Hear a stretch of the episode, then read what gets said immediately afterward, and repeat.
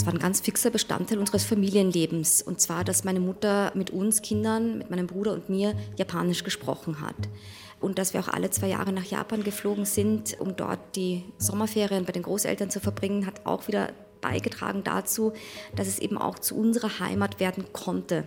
Das war aber ohne viel, ohne viel Druck, ja, das war einfach nur selbstverständlich da und es war ja eine Normalität für mich. Also ich habe auch nie versucht als Kind dieses österreichische gegen das japanische zu stellen oder es irgendwie auseinanderzuhalten.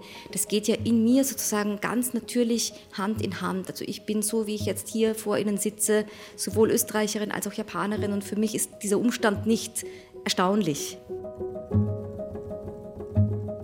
Die Schriftstellerin Milena Michiko Flascha über ihr Aufwachsen als Kind einer japanischen Mutter und eines österreichischen Vaters. In den Büchern der 1980 in St. Pölten geborenen Autoren ist Japan meistens der Schauplatz. In Herr Kato spielt Familie ging es um einen japanischen Rentner, in Ich nannte ihn Krawatte um zwei Männer, die auf einer Parkbank in einer japanischen Stadt ins Gespräch kommen. Auch ihr neuer Roman spielt in Japan. In Oben Erde, unten Himmel erzählt Milena Michiko Flascha von einer jungen Frau namens Susu, die Reinigungskraft bei einer Leichenbeseitigungsfirma wird. Eine Firma, die sich auf die sogenannten Kudokshi spezialisiert hat. Lange, unbemerkte Todesfälle. Und die neue Arbeit stellt Susus Leben komplett auf den Kopf. Die offizielle Buchpremiere von Oben Erde, unten Himmel war am 21. Februar und zwar hier im Haus im Studio 14 oben im Fernsehzentrum des RBB. Ich bin Anne-Dore Krohn und ich durfte den Abend mit Milena Mechiko-Flascha moderieren. Und für diese Folge von Weiterlesen, unserer Radio- und Podcast-Lesebühne von RBB Kultur und dem Literarischen Kolloquium Berlin, haben wir das Gespräch im Studio 14 aufgezeichnet. Ja, schönen, schönen guten Abend. Schön, dass Sie alle da sind und vor allem schön, dass du da bist, Melina Michiko Flascher. Herzlich willkommen hier in Berlin. Danke.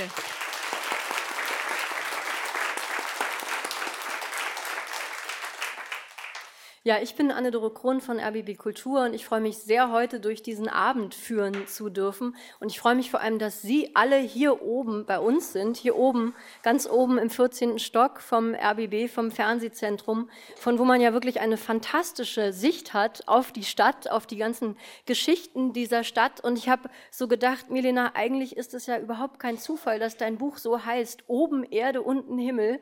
Dieser Ort ist ja wirklich prädestiniert für die Premiere von diesem Buch. Du kennst Berlin ja ein bisschen. Du hast hier auch mal studiert vor einigen Jahren Komparatistik, Germanistik, irgendwie noch was mit Istik, ich glaube Romanistik. Romanistik. Mit welchem Gefühl kommst du zurück in diese Stadt, wo ja nicht nur dein Verlag auch wohnt, der Wagenbach Verlag, sondern wo du eben auch selber schon mal gelebt hast? Ich habe ja leider nicht so viel Zeit in Berlin. Also ich bin jetzt wirklich nur kurz durchgerauscht und hierher gekommen, äh, nachdem ich meine Sachen im Hotel abgelegt habe. Aber es ist allein die Atmosphäre, es ist die Luft, es sind die Straßenschilder, es sind die Gebäude, die, die breiten Straßen zum Beispiel, die sofort natürlich Erinnerungen aktivieren an eine Zeit, die ich tatsächlich sehr genossen habe. Ich war sehr, sehr gerne in Berlin. Es war mitunter eine der aufregendsten Zeiten, die ich erleben durfte. Da will man sofort nachfragen, warum? Hm. Es war erstens äh, das Erlebnis, in einer fremden Stadt zu wohnen und sich neu orientieren zu müssen. Das war alles für mich riesig. Ja? Also ich war ja Wien gewohnt. Wien ist im Vergleich zu Berlin natürlich auch viel kleiner, viel überschaubarer. Dann war es die Universität auch. Ich habe an der Humboldt-Universität studiert. Die neuen Eindrücke, die ich dort gewonnen habe. Die wilden Partynächte, die lasse ich jetzt vielleicht gerade mal ein bisschen unerwähnt. Aber das war ja wunderschön. Ich habe viele auch äh, Freundschaften geknüpft hier. Ja, schön, dass du hier heute wieder in Berlin bist. Und mir fiel gerade ein, es gibt diesen wunderbaren Spruch von Oscar Wilde, es gibt keine zu intimen Fragen, nur zu intime Antworten. Insofern das war doch eine schöne Antwort, warum Berlin eine spannende Zeit war. Ja, Milena, das ist jetzt schon, wenn ich richtig gezählt habe, dein fünftes Buch. Also es sind schon einige von dir erschienen. Die letzten waren sehr, sehr erfolgreich. Herr Cateau spielt Familie, ist 2017 äh, erschienen, 2012. Ich nannte ihn Krawatte, hatte übrigens, die Theaterversion hatte die Premiere im Maxim Gorki, auch hier in Berlin. Und jetzt dieses Buch, Oben Erde, unten Himmel spielt, wie die letzten Bücher auch, in Japan. Das ist sehr oft in deinen Büchern so und das ist ja auch kein Geheimnis. Du hast eine japanische Mutter und einen österreichischen Vater, bist in Österreich aufgewachsen. Du könntest ja auch über Wien schreiben, du könntest über Studienjahre in Berlin schreiben, du könntest über das Leben mit Kind schreiben. Warum aber ist es so, dass bei dir doch dieser Schauplatz Japan, die japanische Gesellschaft, immer wieder ganz vorne stehen? Das hat ganz simpel mit einer persönlichen Vorliebe für Japan zu tun. Ich beschäftige mich im Alltag auch sehr viel mit Japan. Ich lese hauptsächlich japanische Literatur, schaue japanische Filme, versuche auch äh, Japanisch äh, beispielsweise mit meinem Sohn zu sprechen. Also es ist ein ganz wichtiger Teil von meinem Alltag. Das ist das eine. Und das andere ist, ich finde in Japan etwas Atmosphärisches, etwas Stimmungsvolles, was ich so in Österreich zumindest nicht zu finden glaube. Und es ist für mich so die ideale Kulisse, vor der ich gerne meine Figuren und meine Themen ausbreite. Das hat, wie gesagt, mit der Stimmung zu tun, die ich dort finde. Ein Gedanke, der mir letztens gekommen ist, ich mag kleine Räume sehr gerne. Also ich mag kleine Settings mit wenigen Figuren. Vielleicht hat das auch etwas mit Japan zu tun. Also Japan mit seinen kleinen, kleinsten Mikrowohnungen, wo die Menschen sehr eng und dicht nebeneinander herleben, wobei diese Enge nicht unbedingt Nähe bedeuten muss, wo man sich manchmal auch umso mehr zurückzieht in die Privatheit. Das sind alles Themen, die mich beim Schreiben interessieren. Und diese Themen, die du da beschreibst, die sind wirklich universal. Also die sind hier in Europa und aber auch in vielen anderen Ländern und Kontinenten genauso wichtig und virulent. Das muss man wirklich sagen. Deine Bücher zeichnet auch eine große Universalität aus, eine Universalität der Themen. Ob es, du hast es eben schon genannt, das Thema Einsamkeit ist, Vereinzelung, Alleine sein, überhaupt die Leerstellen und Dissonanzen in Gesellschaften und mit einiger Faszination und Berührtheit und auch Gerührtheit habe ich jetzt diesen neuen Roman auch wieder von dir gelesen. Das ging mir bei den letzten Romanen genauso, weil aus diesem Buch, so habe ich versucht für mich zu formulieren, so etwas Versöhnliches einen anweht, so eine Art tröstlicher Klang, obwohl es um traurige und sehr existenzielle Themen geht. Im Zentrum, das darf man verraten, das steht auch auf dem Cover, steht eine junge Japanerin Susu und die fängt an, in einer Leichenbeseitigungsfirma zu arbeiten. Das heißt, das Thema Tod ist sehr, sehr, sehr, sehr groß in diesem Buch, aber auch das Thema Leben. Aber vielleicht erst mal ganz einfach gefragt, wie bist du überhaupt auf dieses Thema gekommen? Eine Leichenbeseitigungsfirma, die sich auch noch spezialisiert hat auf Fälle des sogenannten Kodokushi, also unbemerkte Todesfälle. Das ist genau das Wort, das du jetzt gerade gesagt hast, Kodokushi, auf das ich als allererstes gestoßen bin. Und ich bin da ein, ja, ganz zufällig drauf gestoßen, einfach beim Recherchieren. Sie kennen das sicher auch, wenn man sich da so von einem Link zum nächsten klickt und irgendwann stößt man auf etwas, was einen ja aufhorchen lässt. Für mich war das dieses Wort, es bedeutet wortwörtlich übersetzt einsamer Tod. Das heißt, äh, das sind schon mal zwei Themen enthalten, Einsamkeit und Tod.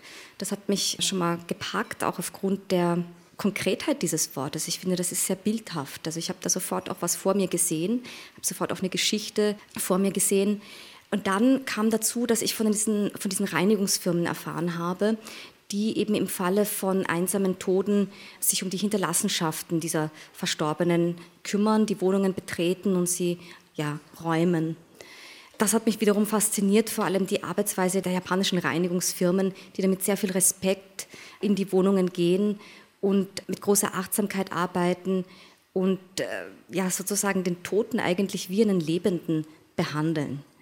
Genau, das waren so diese zwei Grundpfeiler, die mich gereizt haben. Einerseits Kodokshi, andererseits die Reinigungsfirmen und dann aber auch die Leute, die eben für diese Firma arbeiten, die in dem Buch vorkommt, die einzelnen Schicksale. Ich wollte gerne etwas schreiben, wo Geschichten nebeneinander herlaufen, aber auch ineinander laufen und wo spürbar wird, auch die Toten haben mit den Lebenden zu tun, umgekehrt und da eben etwas ganz Besonderes entstehen kann, ein besonderer Raum von Begegnung.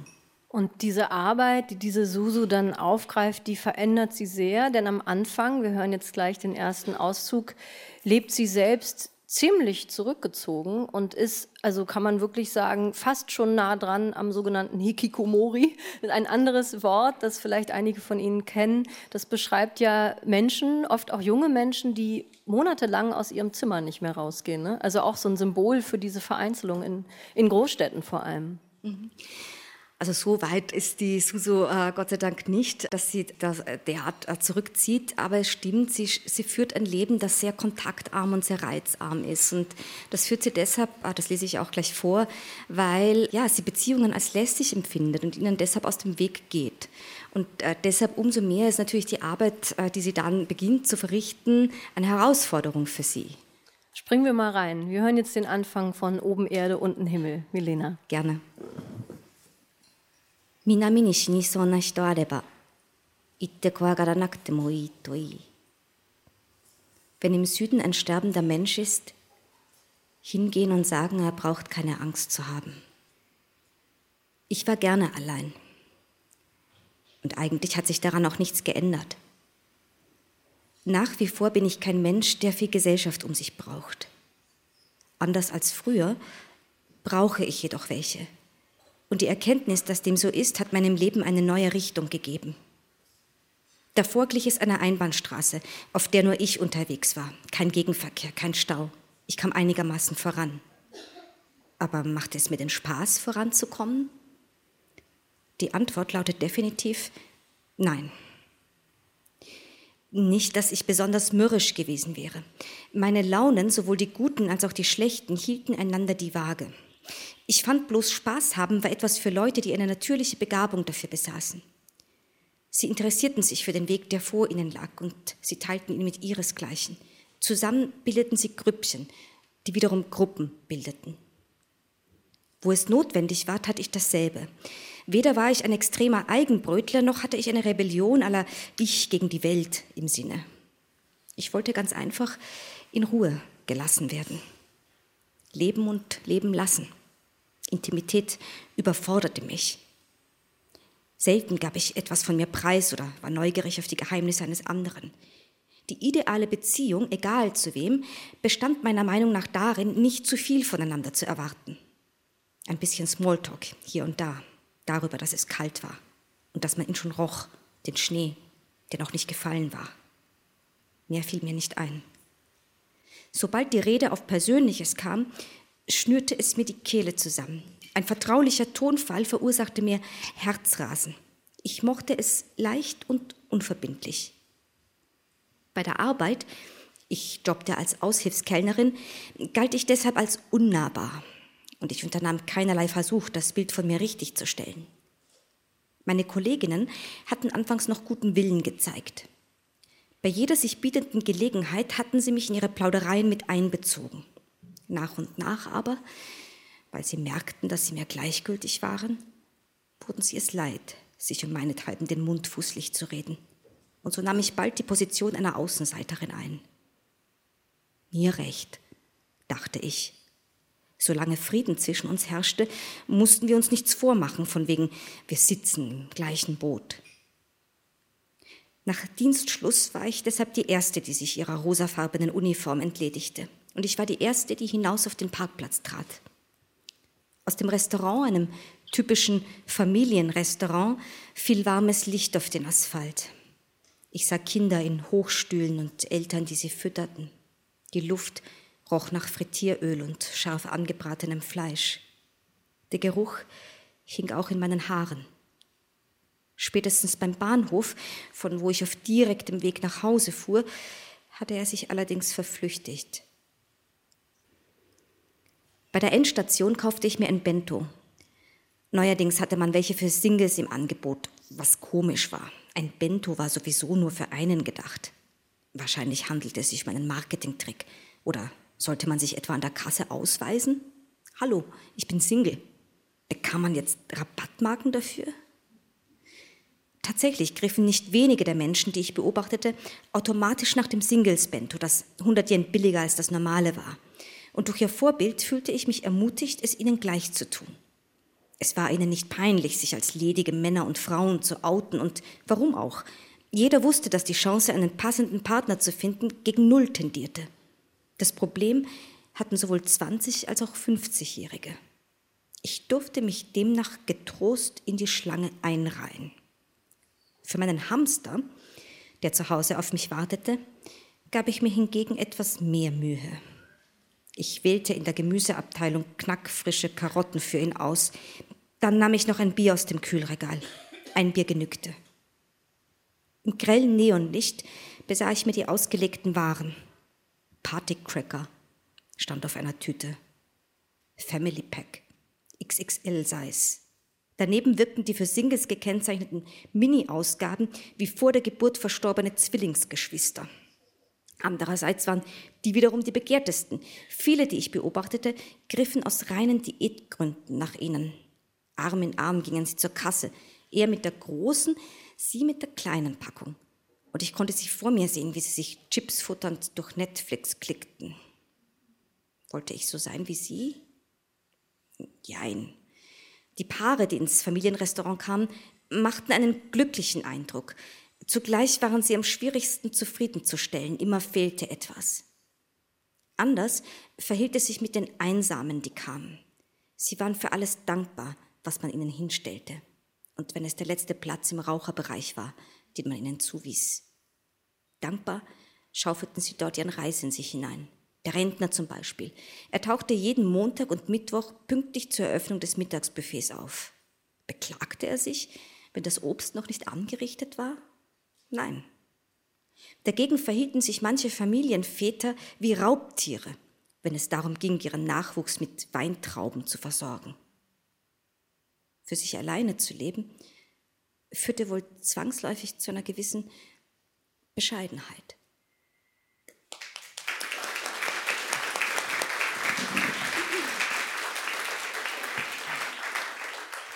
Ja, vielen Dank für diesen ersten Einblick in dein Buch, liebe Milena. Das ist Susu, die haben wir jetzt kennengelernt, ein bisschen alleinstehend mit Hamster. So äh, hat sie ihr Profil genannt in der Dating-App, die sie manchmal verwendet. Und äh, so lebt sie auch, das haben wir eben gerade ein bisschen gehört. Es gibt auch tatsächlich Treffen mit jungen Männern, die treffen sich dann und äh, sind für eine Stunde oder so im Love Hotel aber bis auf einen, den sie ein paar Monate lang trifft, bleibt das auch eher unverbindlich. Als du diese Figur, Milena, entworfen hast, diese Susu, hattest du da irgendjemand vor Augen? Ist die, kann man sagen, sie ist repräsentativ vielleicht für junge Frauen Mitte 20 in japanischen Großstädten? Nicht nur in japanischen Großstädten. Ich denke, wir haben alle irgendwie damit zu kämpfen, dass wir ja immer weniger auch äh, verbindlich sind oder auch verbindlich sein wollen. Also wir scheuen uns davor, äh, verbindliche Beziehungen einzugehen. Und ich glaube, dass äh, das ein Problem ist, das viele betrifft. Und äh, da ist die Susu bestimmt nicht alleine. Aber tatsächlich hatte ich schon zu Beginn des Schreibens eine junge Frau im Kopf. Das hatte aber mehr mit der Reinigungsfirma zu tun. Das ist ja ein reines Männergewerbe. Und dadurch dass es eine junge Frau ist, bringt das natürlich auch ja, eine interessante Bewegung in die Geschichte. Ich hatte auch am Anfang des Schreibens eine Dokumentation gesehen, wo es um ebenso eine Reinigungsfirma ging. Und auch für die hatte eine junge Frau gearbeitet namens Kojima Mio. Und ihre persönliche Geschichte hat mich eigentlich berührt. Ihr Vater war nämlich an den Kodoshi gestorben. Und äh, so hatte sie schon sehr früh die Entscheidung getroffen, in diesem Feld arbeiten zu wollen um irgendwo auch etwas wieder gut zu machen, weil sie sich auch schuldig gefühlt hat diesem Vater gegenüber. Und sie macht noch was anderes. Sie stellt Nachbildungen her von den Wohnungen, die sie putzt, und zwar in genau dem Zustand, in dem sie sie vorfindet. Das sind so ganz kleine Miniaturmodelle, sehr detailgetreu, filigran. Und meinem Empfinden nach ist es wie so ein kleiner Kosmos, der sich da auftut, wenn man auf diese Modelle schaut. Also da ist äh, beispielsweise die halbleere, halbvolle Tasse, die noch da steht. Da ist das ungemachte Bett, das sind die Berge von Müll. Es handelt sich auch oft um Messi-Wohnungen. Da ist der Fleck, der von der Leiche noch am Boden übrig geblieben ist. Und das alles äh, hat sie sozusagen in diesem kleinen Raum sichtbar gemacht. Auch das Gefühl von festgefrorener oder von eingefrorener Zeit. Die Zeit scheint still zu stehen in solchen Räumen. Und äh, ich habe sie jetzt nicht direkt als Vorbild für die Suzu genommen, das auf keinen Fall, aber sie hat mich äh, inspiriert und ich hatte das Gefühl, ich würde dem auch gerne eben auf meine Art schreibend etwas beifügen oder zufügen. Ich habe die tatsächlich im Internet gefunden, diese Dioramen von dieser Künstlerin, von der du gerade gesprochen hast, Kojima Miyu. Und das sind wirklich unglaublich beeindruckende Bilder von ja, ganz kleine Miniaturen, die in diesen Modellen eben auch die Tragik dieses alleine Sterbens einfangen. Und irgendwie hatte ich so den Eindruck, diese Modelle sind wirklich so im Nukleus fangen die diese Einsamkeit ein. Es sind unglaublich traurige Bilder. Aber beim Thema Einsamkeit, eben in dieser Szene, die du gelesen hast, da kam die Szene mit der Bento-Box vor im Supermarkt und dass es inzwischen extra für Singles Bento-Boxen gibt. Alles, was man über Japan hier hört oder liest, da weiß man ja, dass das Thema Heiraten äh, sehr wichtig ist, dass man sich bindet, dass man ähm, Familie gründet. Aber inzwischen gibt es schon Bento-Boxen für Singles. Wobei, die habe ich äh, tatsächlich erfunden. erfunden. Die habe ich ah, erfunden. Wie schön. Die, die gibt es, äh, denke ich. Ja, man weiß nicht, vielleicht gibt es sie tatsächlich, ja. Aber ich habe sie erfunden für diese Figur, dass sie sie eben auch äh, irgendwie verwenden kann als, als Sinnbild.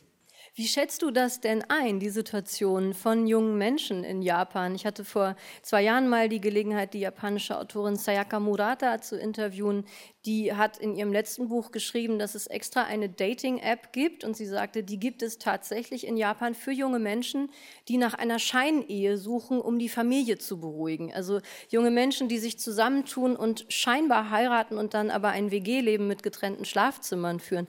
Wie schätzt du die Situation ein? Ist der gesellschaftliche Druck da immer noch sehr hoch? Ich glaube, der ist da. Also die Erwartung auch, dass vor allem Frauen sich jung verheiraten. Das beginnt eigentlich schon mit Anfang, Mitte 20. Mit Ende 20 ist es allerdings schon fast zu spät. Äh, da gilt man schon als ja, zu alt äh, dafür. Das Problem ist allerdings, die Erwartung ist zwar da, aber die Gesellschaft selber hat sich ja total verändert bzw. ist im Wandel begriffen. Es entwickelt sich immer mehr hin auch zu einer individualistischen Gesellschaft, zu einer Singles-Kultur. Immer weniger junge Menschen sind bereit, zuerst zu heiraten, dann Kinder zu kriegen, also diesen typischen Weg zu gehen. Und das ist aber trotzdem noch immer nicht ganz sozusagen angekommen als neue Realität. Das heißt, die Schere geht da irgendwie auch sehr weit auseinander. Und ich glaube, das führt dann gerade bei den Jungen auch zu einer Unsicherheit oder Verunsicherung, weil man ja auch noch nicht weiß, wohin dieser Prozess gehen wird und wo er auch enden wird. Du hast ja vorhin schon ein bisschen über deine Faszination für Japan als Schauplatz deiner Bücher gesprochen. Wie war das denn in deiner Kindheit, in deiner Jugend mit einer japanischen Mutter und einem österreichischen Vater? Welche Rolle hat die japanische Kultur gespielt, die japanische Gesellschaft? Inwiefern war das für dich im Alltag tatsächlich Thema? ja, es war ein ganz fixer Bestandteil unseres Familienlebens. Und zwar, dass meine Mutter äh, mit uns Kindern, mit meinem Bruder und mir Japanisch gesprochen hat und dass wir auch alle zwei Jahre nach Japan geflogen sind, um dort die äh, Sommerferien bei den Großeltern zu verbringen, hat auch wieder beigetragen dazu, dass es eben auch zu unserer Heimat werden konnte. Das war aber ohne viel, ohne viel Druck, ja, das war einfach nur selbstverständlich da und es war ja eine Normalität für mich. Also ich habe auch nie versucht als Kind dieses Österreichische gegen das Japanische zu stellen oder es irgendwie auseinanderzuhalten. Das geht ja in mir sozusagen ganz natürlich Hand in Hand. Also ich bin so, wie ich jetzt hier vor Ihnen sitze, sowohl Österreicherin als auch Japanerin und für mich ist dieser Umstand nicht erstaunlich.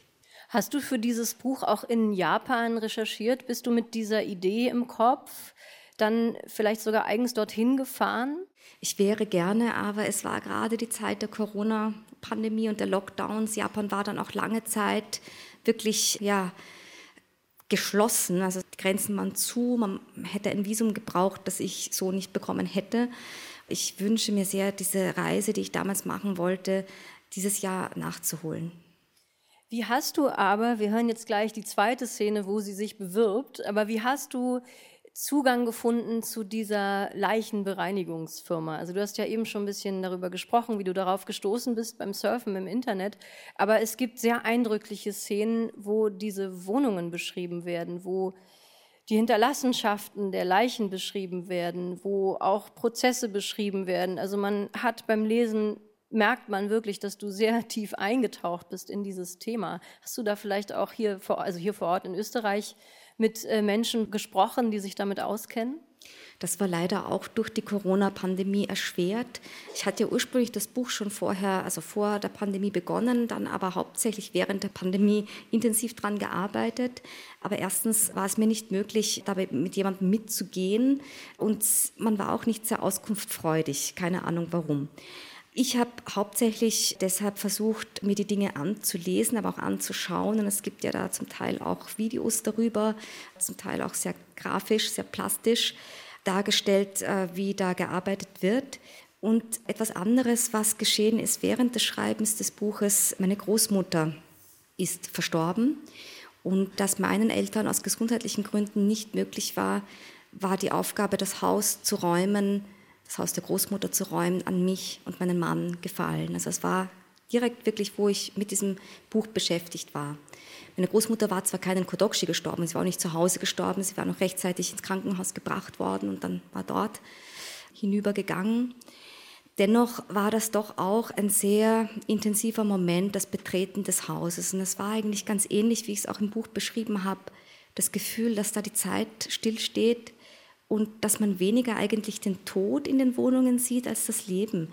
Also das, was äh, diese Person ausgemacht hat, Geschichten auch, die auftauchen, Erinnerungen, Erinnerungsversuche. Also man versucht ja dann automatisch auch an, aufgrund der Gegenstände, die man vorfindet, Zusammenhänge herzustellen oder sich vorzustellen auch, was könnte das bedeuten. Da entsteht ganz viel im Kopf.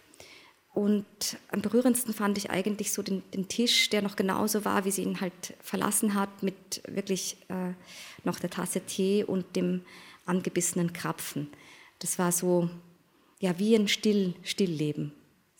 Sehr symbolhaft sind ungeheuer eindrückliche Szenen, die gleichermaßen traurig wie auch sehr, sehr poetisch sind. Das hat man eben schon in deiner Beschreibung ja auch gehört, wie tief du dich hineingefühlt hast in diese Situationen. Und es gibt an einer Stelle so eine wunderbare Szene, da sprechen die darüber, worum es eigentlich geht bei ihrer Arbeit. Und Susu sagt, es geht darum, etwas für einen Fremden zu tun, was man sonst nur für die eigene Familie tut. Und Herr Sakai, den wir gleich kennenlernen werden, ihr Chef, der sagt, naja, nein, es geht darum, etwas für einen Toten zu tun, was man sonst nur für einen Lebenden tut.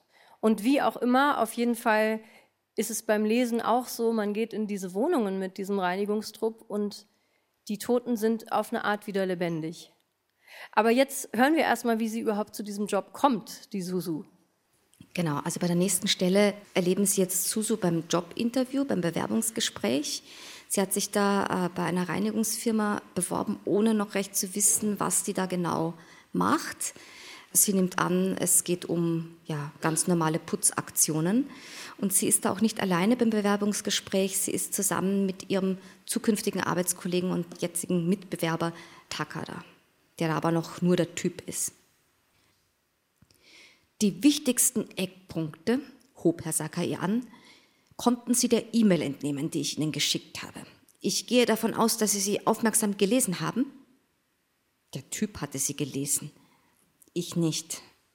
Auweia. Herr Sakai entschuldigte sich. Ich war mir sicher, sie an Sie beide geschickt zu haben, sonst wäre ich am Telefon nicht so kurz angebunden gewesen. Ich dachte, Sie wüssten, worum es geht. Wie unverantwortlich von mir. Sichtlich betroffen kratzte er sich am Hinterkopf. Wollen Sie trotzdem hier bleiben? Klar, warum nicht? Ich nickte beflissen. Dann werde ich ausholen.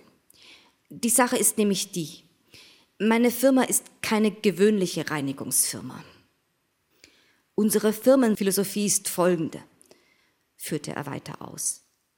Wir agieren schnell und präzise und wir streben nach absoluter, ich betone nach absoluter Hygiene und Sauberkeit. Die Tatsache, dass wir es mit Leichen zu tun haben, bedeutet nicht, dass wir uns auch nur die geringste Nachlässigkeit erlauben dürfen. Ähm, Leichen? Hatte Herr Sakai gerade Leichen gesagt? Unmöglich. Der Whisky musste mir zu Kopf gestiegen sein. Darum bemüht, nicht die Fassung zu verlieren, lehnste ich zu dem Typen neben mir. Der kritzelte seelenruhig in sein Heftchen. Hygiene und Sauberkeit notierte er gerade. Und ich wollte schon erleichtert aufatmen, als er ohne zu zögern mit nur einem Schwenk des Bleistifts, den er locker über das Papier gleiten ließ, das Wort Leichen darunter setzte. Schwarz auf weiß stand es da. Leichen. Ein Missverständnis war ausgeschlossen.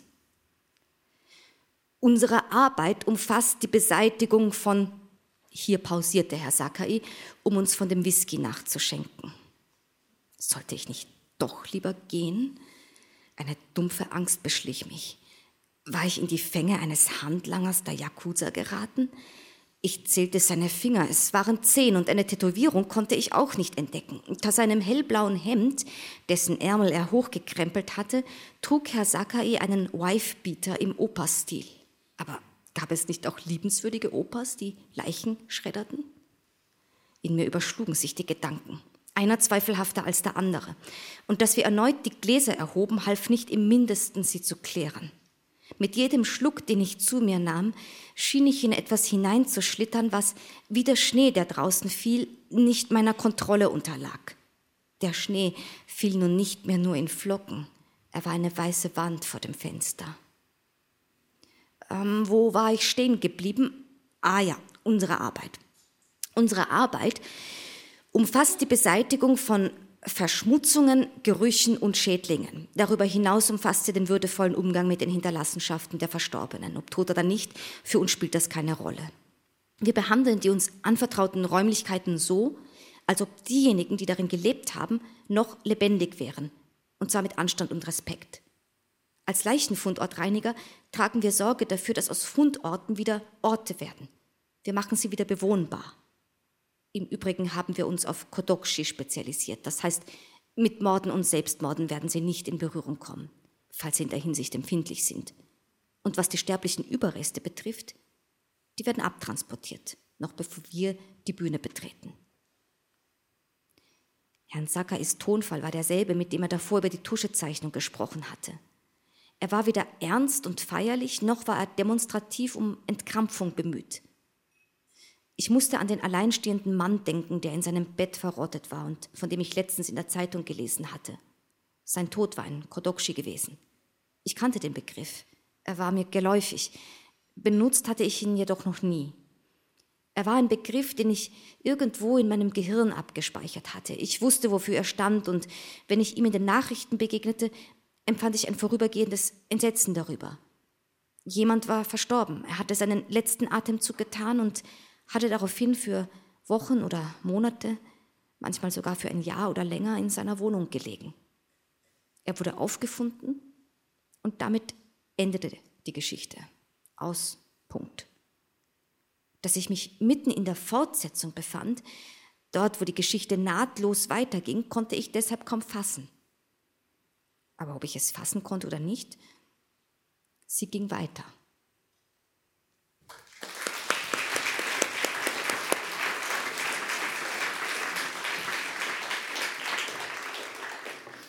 Vielen Dank. Ich finde, in diesem Auszug hat man ganz gut deinen Stil, deinen Tonfall. Das ist so eine wunderbare Mischung mit einer fröhlich-melancholischen Grundstimmung.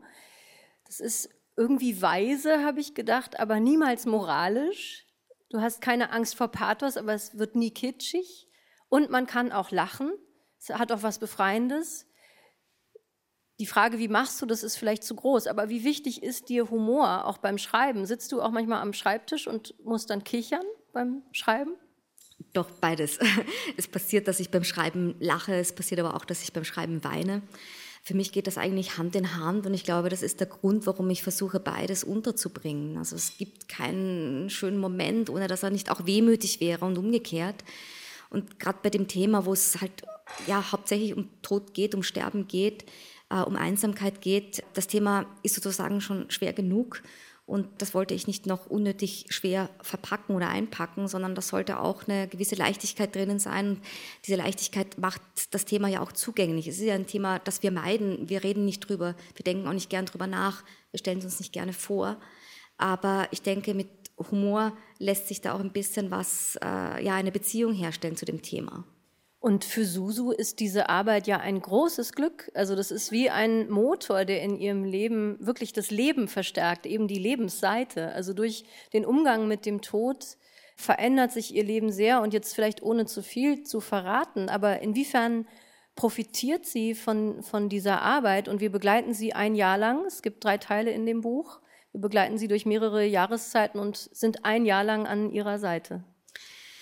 Ja, also so wie du jetzt gesagt hast, sie kommt über den Tod sozusagen zum Leben und letztlich setzt da ja auch so eine Art Entwicklungsprozess oder Nachdenkprozess auch in ihr ein. Sie räumt ja da nicht nur die Wohnung von Verstorbenen, von einsam Verstorbenen aus, sondern eigentlich ist es, wenn man es jetzt runterbricht, ihre eigene Wohnung die sie ausräumt.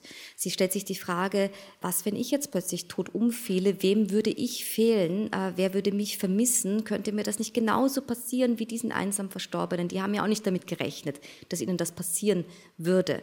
Aber so wie sie lebt, so zurückgezogen und äh, auch ja von Natur aus spröde, wie sie ist, ist es eine Möglichkeit.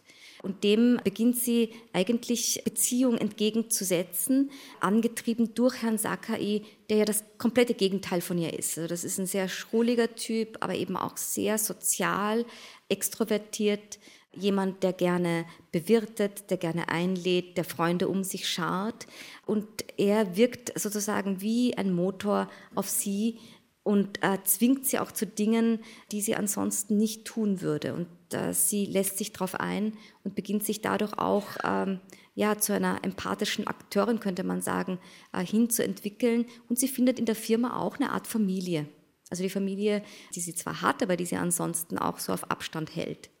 Stimmt, es ist auch ein Buch über Wahlfamilien und es gibt tatsächlich eine Bewegung vom Ich zum Wir in diesem Buch. Es beginnt mit Ich und am Ende gibt es ein Wir, welches auch immer, das verraten wir nicht, wie auch überhaupt einige Überraschungen im Laufe dieses Buches noch auf Sie warten, wenn Sie das Buch denn lesen oder vielleicht haben Sie es ja schon gelesen und wissen es schon.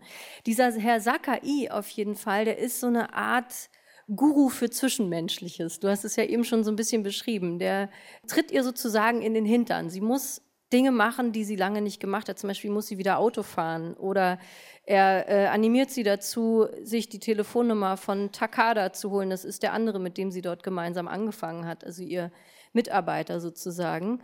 Und er sagt, kennen Sie eigentlich Ihre Nachbarn?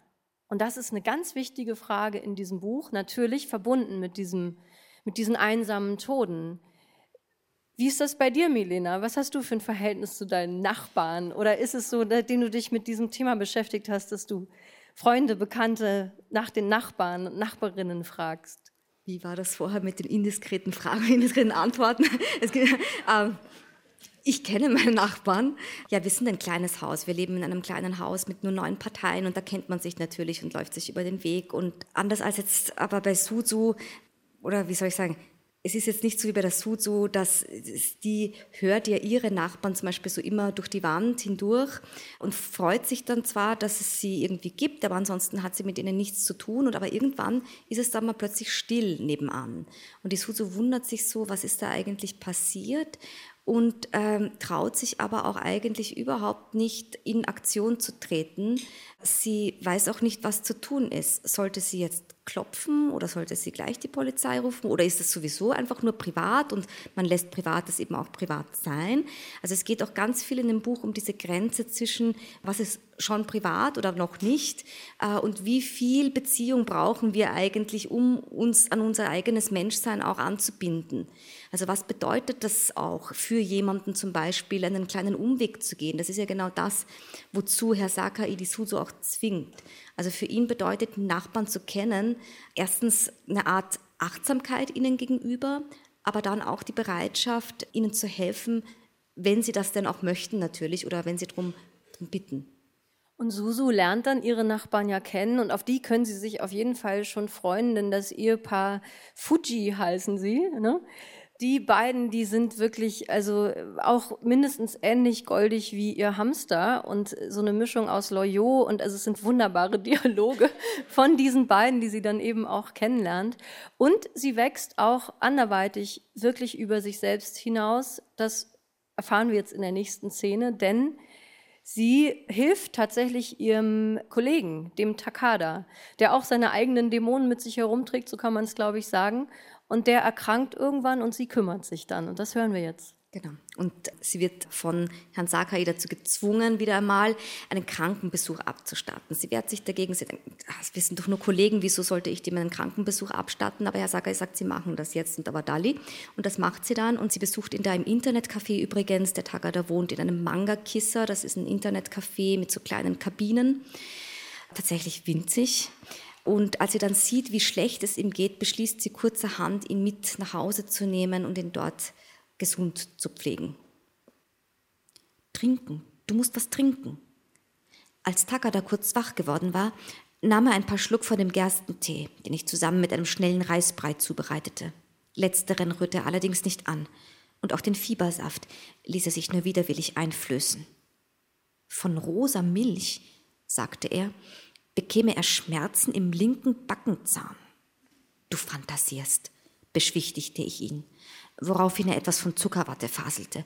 Äh, Zuckerwatte schmeckt bitter, stellte er verwundert fest und schaute dabei auf den Mond, der durch den Spalt in den Vorhängen schien.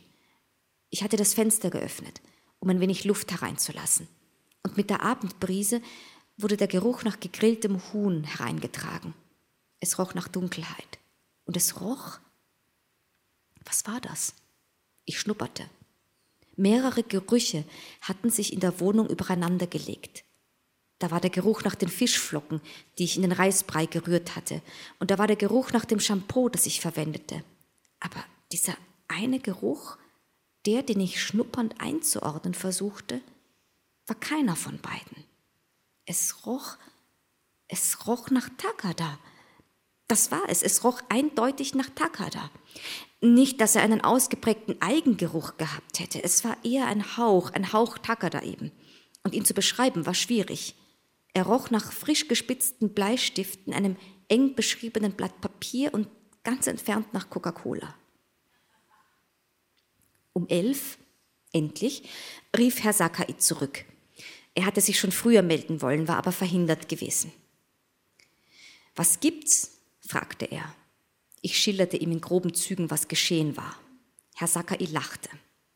Da schicke ich sie los, um einen Krankenbesuch zu machen und schwupps, gründen sie eine WG. Bravo. Haben Sie schon Fieber gemessen? Hatte ich nicht. Bei über 40 würde ich es mit Ausstreichen probieren. Ausstreichen? Ja, Sie müssen dafür Arme und Beine immer von oben nach unten, nicht zu kräftig, aber auch nicht zu sanft, gerade so, wie Sie es bei einem Baby machen würden, rhythmisch ausmassieren. Am besten mit kaltem Essig. Sie haben doch welchen? Stellen Sie ihn in den Kühlschrank und warten Sie ein Stündchen, dann sollte er kalt genug sein.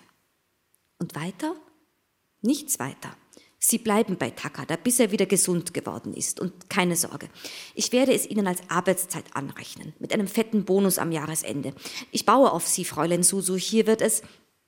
An der Stelle war er wohl in ein Funkloch geraten. Die Verbindung riss ab. Und nachdem ich mehrmals Hallo ins Handy gerufen hatte, gab ich es schließlich auf.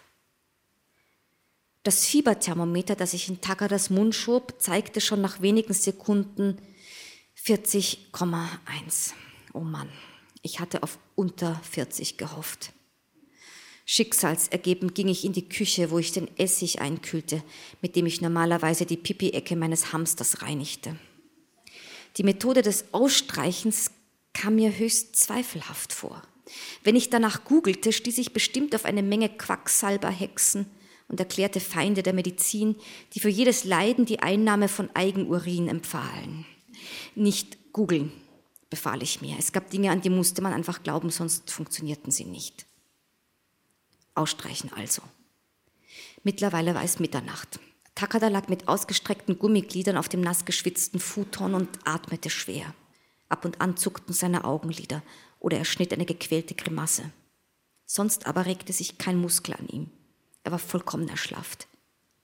Als ich mich neben ihn kniete und ihm die Ärmel seines T-Shirts über die Schultern schob, gab er nur ein schwaches Ächzen von sich. Mehrmals boxte ich vor seinem Gesicht herum. Keine Reaktion, was gut war. Von dem Exorzismus, den ich gleich an ihm vornehmen würde, sollte er auf keinen Fall auch nur das geringste mitbekommen. Ich tauchte meine Hände in eine Schüssel, die ich mit Essig befüllt hatte. Er war angenehm kühl. Dann, nachdem ich die Handflächen aneinander gerieben hatte, umfasste ich Tucker das rechten Oberarm und massierte ihn langsam von der Schulter weg bis zum Ellbogen und vom Ellbogen bis zu den Fingerspitzen, von oben nach unten. Und noch einmal von oben nach unten. Je öfter ich den Vorgang wiederholte, desto natürlicher wurden meine Bewegungen. Kaum war ich bei den Fingerspitzen angelangt, strich ich von neuem von der Schulter weg über den Ellbogen, den Unterarm entlang, über das Handgelenk bis zu den Fingerspitzen. Der Essig zog in die Haut ein, deren Hitze sich in meine Hände übertrug. Ein Transfer fand statt. Und ab einem bestimmten Zeitpunkt war nicht mehr klar, wer der Gebende und wer der Nehmende war. Der Mond wurde blasser. Am Ende war eine transparente Sichel. Die ersten Pendler schleppten sich Richtung Bahnhof, und aus der Ferne war das Rattern von Zügen zu hören, die ein- und wieder ausfuhren. War es wirklich schon morgen? Heute war gestern und morgen zugleich. Der schwarze Nachthimmel war grau geworden und würde sich nach und nach färben.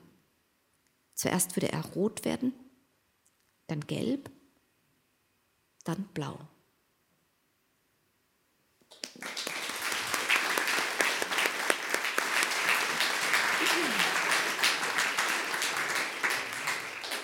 Vielen Dank. Ja, da wird sie hineingeworfen und muss jetzt diese echte, auch körperliche Nähe zulassen und äh, ihn da ausstreichen und gesund pflegen. Und Herr Sakai bringt ihr tatsächlich etwas bei, was für sie neu ist, dass man nämlich Freunde auch brauchen kann. Und ich habe vorhin so gedacht, als du gesagt hast, du konntest nicht nach Japan fahren wegen Corona, du konntest bestimmte Gespräche auch nicht führen wegen Corona. Eigentlich hatte ich ja das Thema dieses Romans durch Corona auf eine Art irgendwie auch eingeholt beim Schreiben, oder? Diese Vereinzelung und dass man immer mehr machen kann, ohne dabei Freunde in Anspruch nehmen zu können. Ich hatte vor kurzem zum Beispiel ein Gespräch mit Freunden, die gesagt haben, sie fragen jetzt wieder Freunde, ob die denen helfen können und rufen eben nicht den Lieferservice an. Man kann ja so viel auch digital machen. Man kann bestellen, man kann übers Internet viel besorgen. Ging dir das so beim Schreiben, dass du auch manchmal den Eindruck hattest, wow, ich habe jetzt, ohne dass ich es wollte, auch so eine Art Corona-Roman geschrieben? Das nicht unbedingt, aber es stimmt, als ich das Buch begonnen habe, war ja, die Pandemie hatte ja noch gar nicht begonnen. Und dann, während ich aber diesen ganz intensiven Teil auch hatte, war es dann auch schon im vollen Gange. Und äh, das lief dann natürlich auch parallel oder hat mir auch äh, dieses Grundgefühl der Figur nochmal nahegebracht. Das Grundgefühl von Suzu ist ja auch eine gewisse Unsicherheit und auch eine Art Verlorenheit in der Welt und auch dieses Gefühl, nicht hinzukommen zum anderen und ja, dadurch ja zutiefst einsam zu sein, selbst in der Gruppe. Selbst am Anfang, wenn sie sich in der Gruppe bewegt, äh, sie fühlt sich eigentlich fast noch einsamer, als wenn sie alleine ist. Und das sind ja auch alles Dinge, die dann bei der Pandemie irgendwo auch äh, nochmal so ganz verschärft äh, wurden. Und ich denke, da sind viele Probleme, die sicher auch nochmal aufgerollt werden müssen, um da tiefer zu schauen, was da eigentlich passiert ist. Vielleicht auch Einsamkeitsminister für alle Länder. In Japan gibt es tatsächlich einen Einsamkeitsminister. Der wird aber anders genannt, das habe ich mir notiert, das fand ich wunderbar, Minister zur Förderung der dynamischen Beteiligung aller Bürger. So wird er genannt. Dynamische Beteiligung ist das, was äh, Susu hier erlernt. In England gibt es, wie gesagt, auch einen Einsamkeitsminister und du bist ja auf so eine Art, bist du ja auch so eine Einsamkeitsministerin als Schreibende, denn eigentlich alle deine Bücher beschäftigen sich mit der Vereinzelung, mit Menschen, die einsam sind. Im letzten Buch Herr Cateau spielt Familie, ging es um einen Rentner, der plötzlich irgendwie funktionslos ist. Oder in Ich nannte ihn Krawatte, da geht es tatsächlich um einen Hikikomori, der aber mal wieder rausgekommen ist aus seinen vier Wänden. Was macht das für dich zum Schreibthema oder zum Lebensthema? Hm, schwierige Frage. Was macht das eigentlich zu meinem Thema? Ich selber überlege ja irgendwie nicht so recht, was sind meine Themen und warum und wieso. Aber ich denke, es hat sicherlich viel mit der Innerlichkeit dieser Figuren zu tun. Es sind ja Menschen, die sehr eben auch in sich zurückgezogen sind, wo sehr vieles drinnen stattfindet und wo sehr vieles auch ja zurückgehalten wird in diesem inneren Raum äh, und eben nicht nach draußen getragen wird. Und dadurch verändert sich meiner Meinung nach aber auch die Sprache dieser Personen, weil sie ja sehr viel mit sich selber beschäftigt auch sind und mit sich selber reden. Und wie ich das wiederum dann als Autorin in Sprache umsetzen kann, sodass diese Einsamkeit auch spürbar wird. Und auch das Spannungsverhältnis zwischen eben dem Einzelnen und der, und, und der Welt, der größeren Umgebung, die ihn umgibt, das finde ich einfach wahnsinnig spannend, weil da so viel Gegensatz drinnen ist. Auch innen, außen, nah, fern, groß, klein. Damit arbeite ich einfach gerne. Noch die Frage, diese Person des Takada, da habe ich gedacht, da steckt bestimmt auch die Autorin extrem mit drin, denn dieser Takada sammelt Wörter, wo wir gerade beim Thema Sprache sind. Er sagt, ich angle sie aus den Mündern der Leute heraus. Wörter sind flüchtig. Verstehst du, wenn man sie nicht festhält, verpuffen sie. Pro Tag sprechen wir an die 17.000 Wörter, sagt er, und die meisten davon sind Lückenfüller.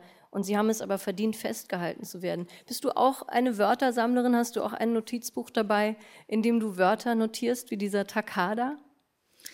In letzter Zeit nicht mehr. Also ich hatte eigentlich immer ein Notizbuch bei mir. In letzter Zeit äh, habe ich es äh, nicht mehr bei mir aus dem einfachen Grund, dass ich draufgekommen bin, ich habe da so ein inneres Notizbuch im Kopf. Es funktioniert zwar nicht immer so ganz gut und oft äh, entfällt mir auch wieder was, aber es ist interessant, wie viele Schubladen man da drinnen hat und wie viele Fächer und dass im rechten Moment äh, man die auch wieder aufziehen kann und herausholen kann, was man auch braucht.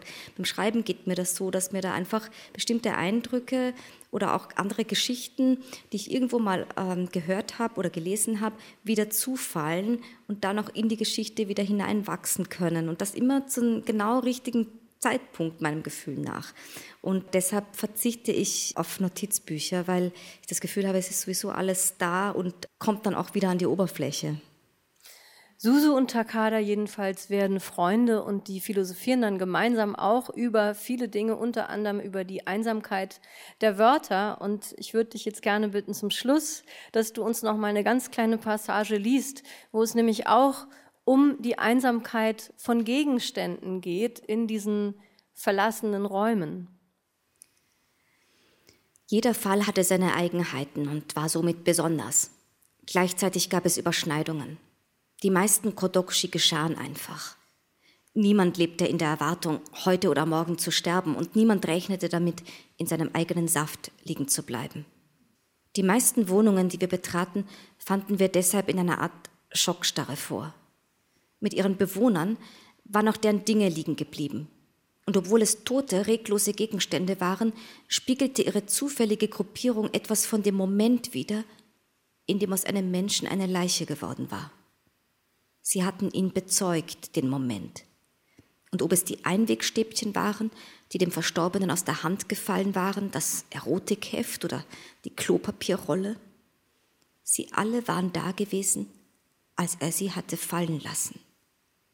Der Stuhl, von dem er gekippt war, hatte seine Wärme noch sekundenlang in den Raum gestrahlt, ehe er kalt geworden war und der Kamm, mit dem er sich zuletzt über den Kopf gefahren war, enthielt sämtliche Informationen über das genetische Material, das er von seinen Vätern und Vorvätern geerbt hatte. Eine der augenfälligsten Überschneidungen war die Einsamkeit dieser Gegenstände. Für die Angehörigen stellten wir sogenannte Erinnerungsboxen zusammen. Herr Sakai hatte sich die Idee von einem befreundeten Kollegen abgeschaut. Neben den Wertsachen, die in ihren Besitz übergingen, bekamen sie zwei, drei Dinge von symbolischem Wert ausgehändigt. Eine Medaille etwa für Leistungen im Schwimmsport 1974, Origami-Kraniche, eine Baseballkappe, Schmuck, bei dem es keine Rolle spielte, ob er echt war oder nicht. Die meisten Angehörigen, auch das war eine Überschneidung, nahmen die Boxen mit einer Mischung aus Rührung und Ehrfurcht entgegen. Selten war man im Streit auseinandergegangen. Oft hatte man sich über die Jahre aus den Augen verloren oder es war schwierig gewesen, zu dem anderen durchzudringen. Und man hatte aufgehört, zu ihm durchdringen zu wollen. Nach dem so und so vielten unbeantworteten Anruf hatte man ihn nicht mehr angerufen. Mitunter wurde die Entgegennahme der Box verweigert. Was soll ich damit? fragte einer. Ist doch nur Zeugs womit er gar nicht so falsch lag. Die meisten Sachen waren nur Zeugs. Dankeschön.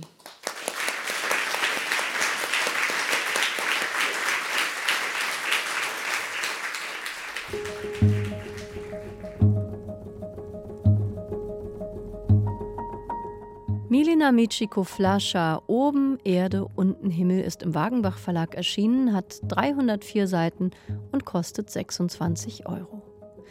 Das war Weiterlesen für heute. Heute mit einem Mitschnitt der Buchpremiere bei uns im Haus in Studio 14 mit Milena Michiko Flascha. Ich bin Anne-Doro Krohn. Tschüss, lesen Sie weiter.